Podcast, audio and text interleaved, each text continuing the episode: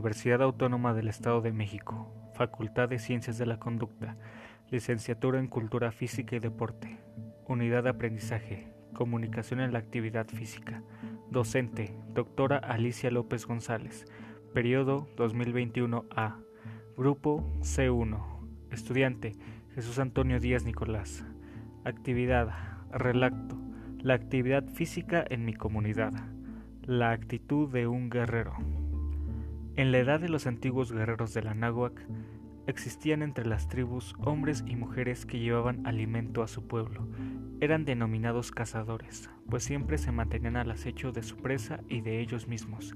Entrenaban para tener la resistencia para seguir a un animal salvaje, para tener paciencia y esperar el momento justo para atacar, para tener la fuerza y combatir a una bestia.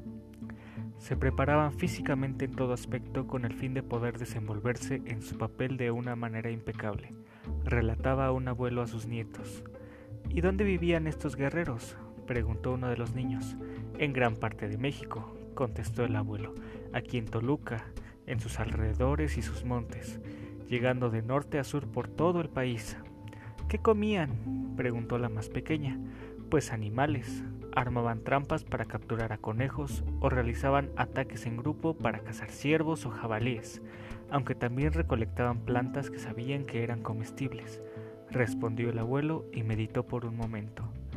Pero es importante, niños, que recuerden que un cazador solo toma lo que necesita, pues excederse en arrebatar la vida de otro ser siempre trae sus consecuencias.